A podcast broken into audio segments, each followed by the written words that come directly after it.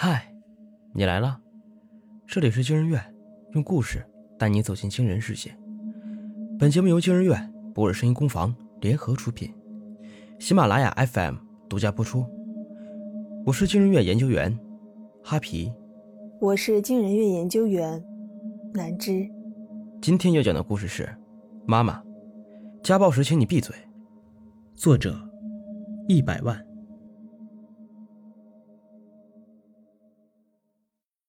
婴儿的哭喊声顺着墙壁爬进了这间狭小的卧室，像钻头似的穿透了许眠的脑袋。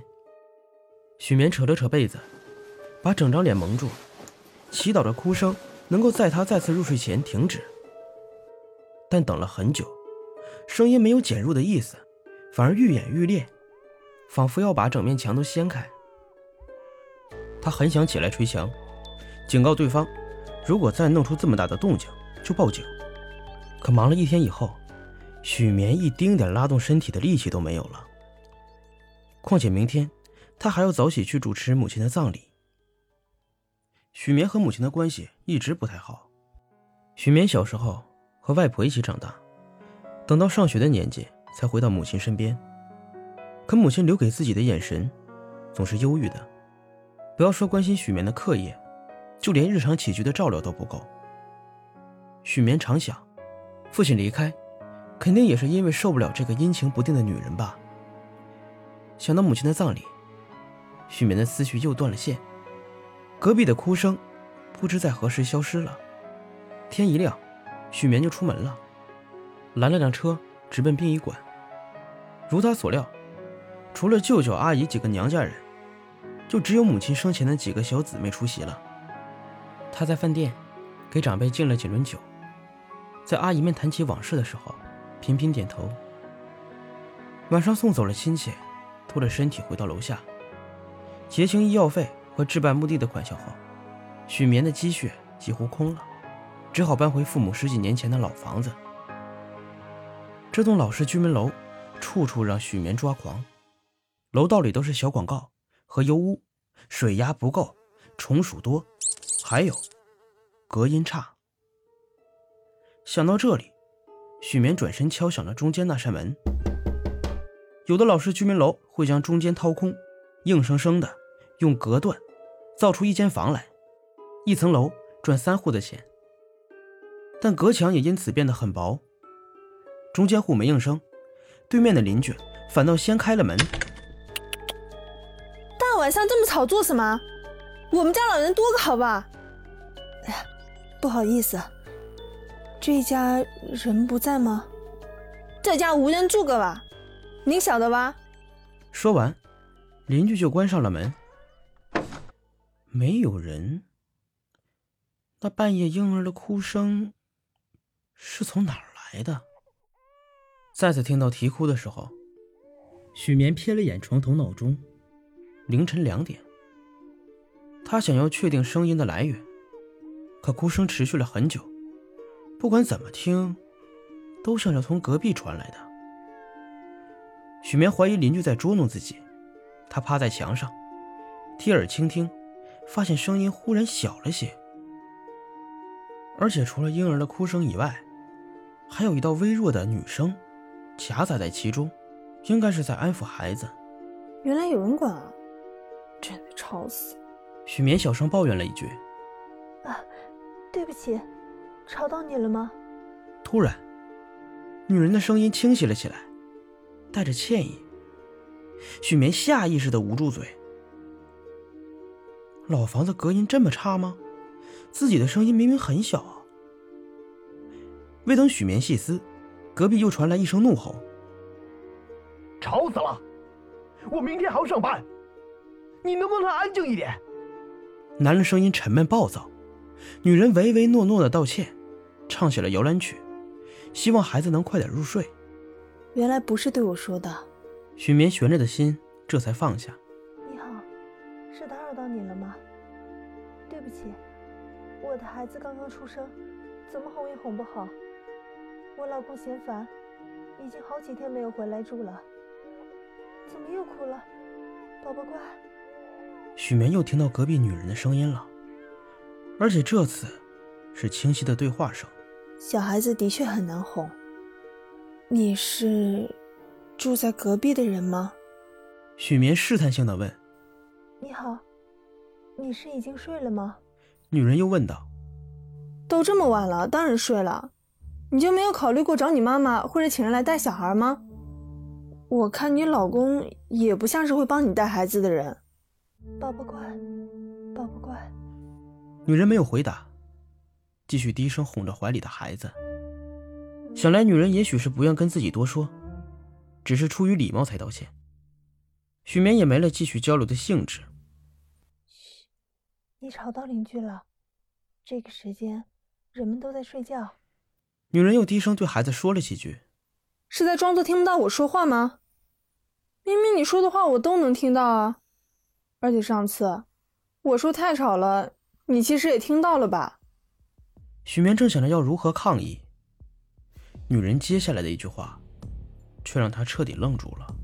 我们这么早搬进来，就是想着新住户还不太多，毕竟房子才刚建好，没想到。隔壁也已经搬进来了。这小区都建成二十年了。许眠本来想说这句，但忍住了。该不会是养小孩养到精神失常了吧？不对，也有可能是自己精神失常了。许眠爬进了被窝，隔壁的女人也不再讲话。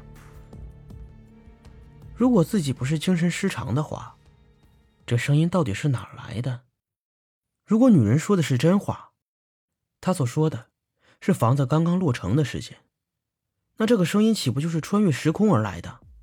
喂，你那边是几几年啊？许眠对着墙壁喊道。没人回答他。一周过去，女人和孩子的声音没有再出现。唉，我果然是脑袋出问题了吧？怎么会相信这种话？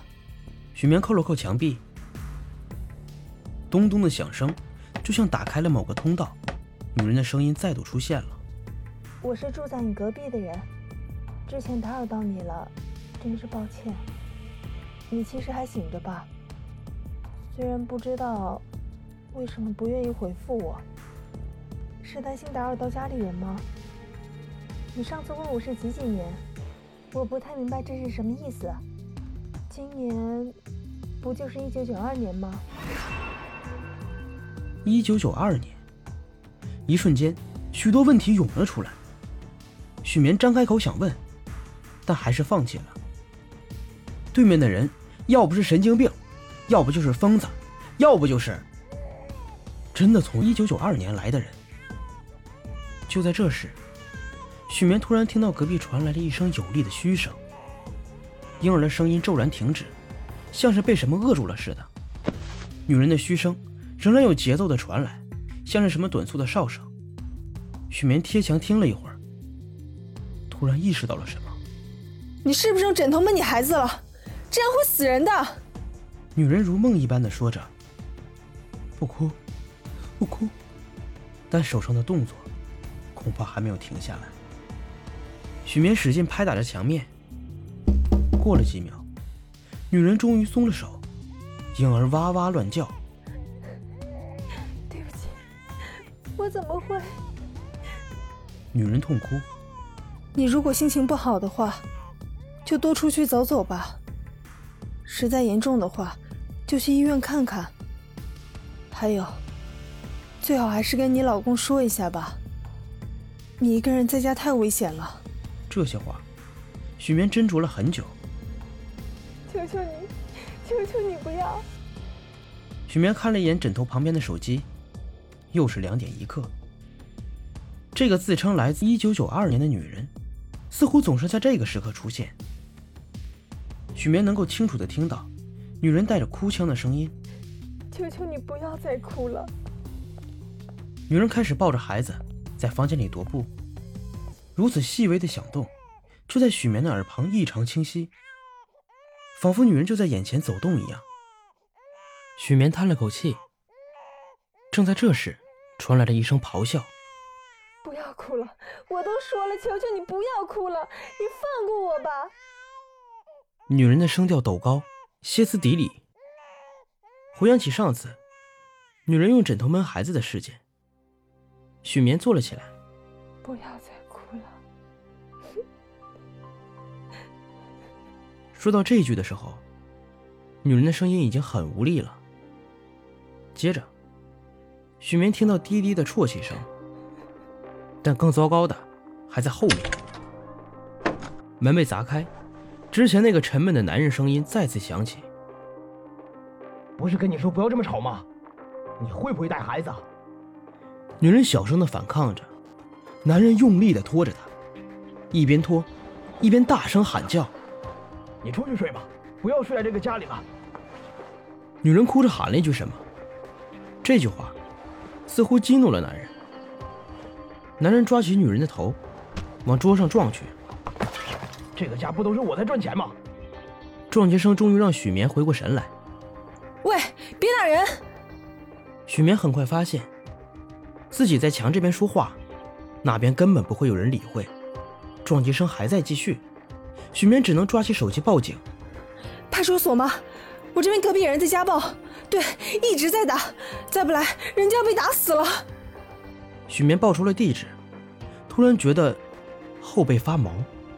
隔壁的殴打声、怒吼声、哭喊声，全都戛然而止，只剩下一片死寂。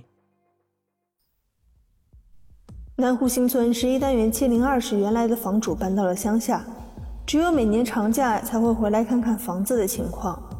这间房子也已经有四年没有租出去过了。我们也询问了其他住户，没有人反映半夜有吵架或者是哭声。许小姐。你确定你听到的不是别人家电视机的声音吗？许眠抱着回收的纸箱，站在楼下，想着警察说的话。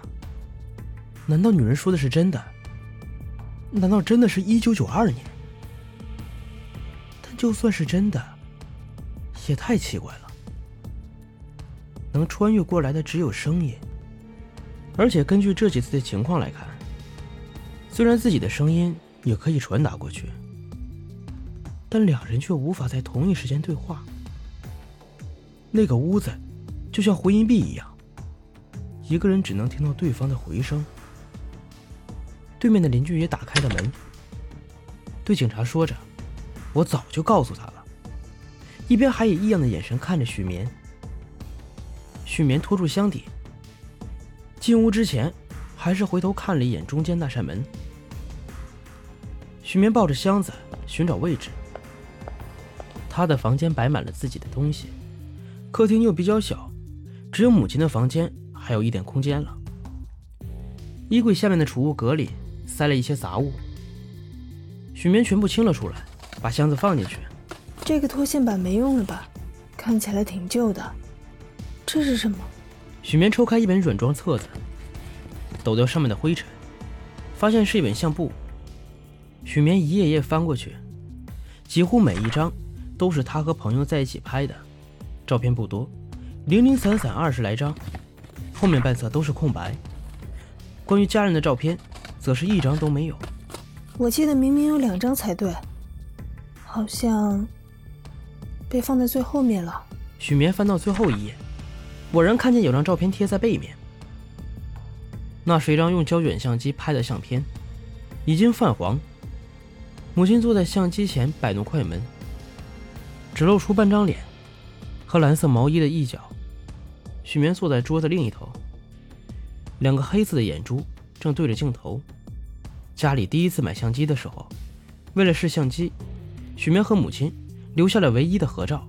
即使是在这样的合照中，母亲也不愿意露出笑容，更在意的是相机能不能用。后来母亲再也没有用过这台相机，前面的所有相片都是许眠托路人或同学拍的。我记得应该还有一张才对啊！许眠快速翻了一下册子，一无所获。后面的一个月里，许眠仍然断断续续的和那个女人保持着交流，磕磕绊绊的为她提供建议，强把女人的话传达过来。过一阵子，再把许眠的话传达过去，保持着一段时间延迟的交谈。许眠没有办法和别人讨论。因为这场穿越时间的对话，实在是太过离奇。但更奇怪的是，许眠今天去物业查询了一下关于七零二住户的信息，却发现那一户人家在房子落成后五年才搬进来的。也就是说，和许眠对话的并不是七零二的人，而对面七零一的邻居很早就搬进来了。难道和许眠对话的女人就是朝夕相处的那个老阿姨？如果既不是七零一，也不是七零二，那么唯一的可能就是她现在住的是七零三。一九九二年，也与许眠出生年份吻合，那个女人。或许就是许眠的母亲。如果是这样的话，许眠反而没有那么惊讶。过去的母亲暴躁易怒、疯疯癫癫，有一个经常家暴的老公，最后不知道跟谁跑了。不过，如果是我自己在一九九二年的话，说不定我也会掐死自己。许眠看着天花板，等待着今天的会晤。但这一次，许眠没有等来。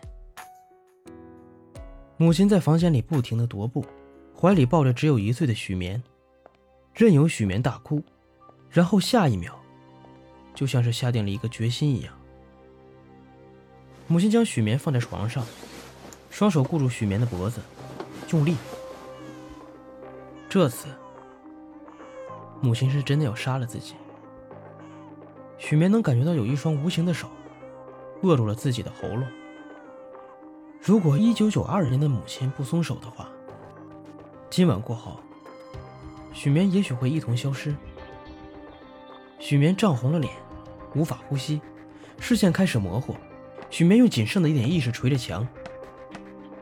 都说人死之前会看到自己一生中最重要的时刻，就像走马灯一样。许眠觉得自己看到了相册里的照片，一帧帧的从面前划过。许眠觉得自己在缩小，缩小成一个光点，跑进了画面里展现的空间。母亲穿着蓝色的毛衣，把熟睡的许眠递给外婆。长期的昼夜颠倒和情绪失控，让她变得憔悴干瘦。我没有办法照顾她，我会害死她的。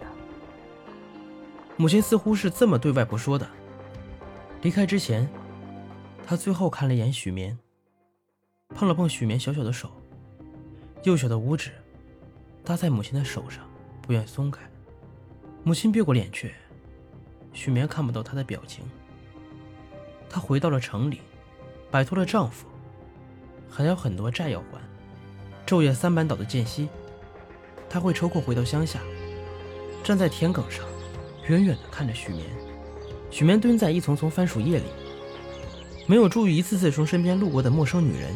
绵绵，是不是想妈妈了？夏天的夜晚，许眠四仰八叉的躺在外婆家的凉席上，面对外婆的提问，许眠总是说没有。翻过身以后，咬着嘴唇，缩在角落里流泪。他越来越不记得母亲的样子。或者说，他从未记得过母亲的样子，所以当陌生女人风尘仆仆地来到他面前，对他招手的时候，他第一反应是跑到外婆身后，畏缩着探出头。他不认识我了。许眠仰着头，看不到女人的脸，只能听见她的悲凉。外婆摇摇头：“哎呀，你们毕竟是母女。绵绵，来。”他懵懵懂懂的。把手递给女人，女人牵着他走过了乡下崎岖的路，走过了客运站台，走过了城市的大街小巷，在他面前推开了一扇崭新的门。推开门，时间又在往前走。门里靠着墙壁，坐着一个怀孕的年轻女人。她穿着蓝色的毛衣，低头抚摸着自己的肚子。她低头聆听着肚子里的声音，然后发出咯咯的笑声。在偌大的房间里，他显得小而孱弱，支撑隆起的肚子，似乎用尽了他所有的力量。帮我拉开窗帘好吗？书上说，多晒太阳对宝宝有好处，宝宝长得高，母亲撑着头，对着许眠的方向说话。他在对我说话吗？许眠四下张望，他漂浮在空中，看不见自己的身体，但他还是走了过去，轻轻地帮他拉开窗帘。阳光从朝南的窗户洒进来，一扫角落的阴霾。许眠睁开双眼，窗外已经天光大亮。不知道是母亲听到了他的声音，还是最后他自己停下来了。不管怎么说，现在许眠还活着，就说明当时的他没有死。但说到底，那个到底是不是自己的母亲呢？许眠也不能确定。他抱膝坐在床前，回忆这个奇异的梦境，又把那本相册抽了出来。第一次评优，第一次获奖，高考，毕业，这的确都是许眠人生中很重要的场景。而那个时候，母亲又在哪儿呢？真的是母亲缺席了这些重要的时刻吗？还是因为陌生和疏远，让许眠刻意在生活中回避对方呢？母亲是否在某个时刻，曾经提出要陪伴自己，但是却被自己拒绝了呢？母亲阴郁的眼神，真的是因为自己是她的负累吗？还是因为愧疚？因为缺失的那几年，导致他战战兢兢，笨拙又不敢冒进。我们都在尝试做些事情。不知怎么的，许眠想起了这句话。相册翻到最后一页，许眠合上了。另一张许眠怎么也找不到的合照，究竟是什么？他起身，在母亲的房间里搜寻。他翻箱倒柜，找到了一个上锁的抽屉，那里面曾经保存着家里的存折、钥匙、已经不能用的粮票这样的物件，还有母亲的工作证明。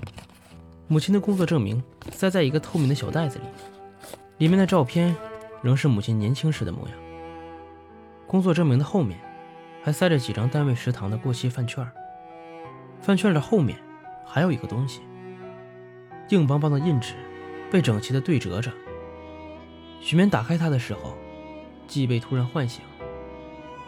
那年冬天一定下了雪，母亲站在屋顶上，穿着黑色的羽绒服。露出蓝色毛衣的一角，深色的高跟皮鞋踩在雪地里。一只手牵着年幼的许棉，许棉对着镜头笑，母亲仍然没有露出笑容。